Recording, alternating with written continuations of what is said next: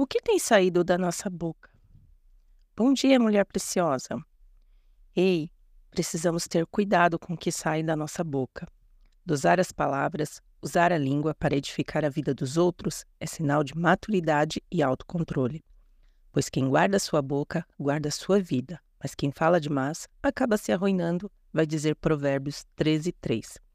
O que Deus mais deseja é que sejamos mulheres abençoadoras, Se tu uma bênção, mulher preciosa. E para hoje eu quero declarar cinco versículos sobre nossas vidas para iniciarmos esse dia. Provérbios 16, 3 vai dizer: Consagramos a Ti, Senhor, o nosso dia, a nossa família e todos os nossos planos. Em Êxodo 33, 15, nós declaramos: Só permita, Senhor, irmos em lugares onde o Senhor estiver conosco. Salmo 3:8 Guarda no Senhor e nos dê todos os livramentos.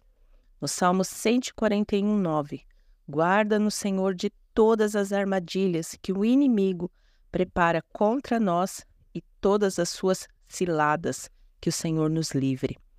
Deuteronômio 28:8 Senhor, abençoe a nossa casa e também as nossas mãos e tudo aquilo que fizermos. Deuteronômio 11, 24. Onde as plantas dos nossos pés tocarem, o Senhor esteja conosco e nos dê vitória. E que você possa declarar esses versículos sobre sua casa, sobre sua família e sobre sua própria vida nesse dia. Deus as abençoe e guardem. Fiquem na paz. Pronta.